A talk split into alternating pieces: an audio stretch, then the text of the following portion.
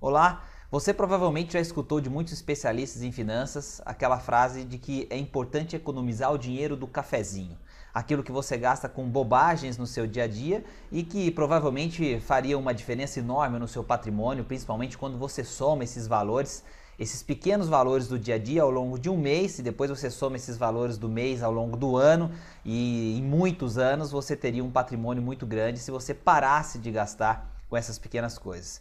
É preciso tomar cuidado com essa afirmação e com essa é, ideia, porque muitas vezes o cafezinho ou aquela pequena bobagem ao olhar de outra pessoa é um momento de alegria, um momento de qualidade de vida, é um momento de prazer que você tem no seu dia a dia. Aquele momento que te dá uma energia, que te dá é, é, uma satisfação de estar com pessoas queridas e isso se transforma em motivação para você continuar trabalhando, para você continuar batalhando pelos seus sonhos, pelo seu dia a dia. Então, as bobagens, elas são coisas muito relativas. O que parece ser um gasto desnecessário para uma pessoa pode ser fundamental para outra dentro de um aspecto mais amplo que eu gosto de chamar de qualidade de vida. Então, é, não dá para pensar só em termos financeiros ou só em termos matemáticos. É preciso pensar em prioridades. Quais são as suas prioridades? Educação financeira tem a ver com o que é importante para nós e como a gente lida com essas coisas importantes.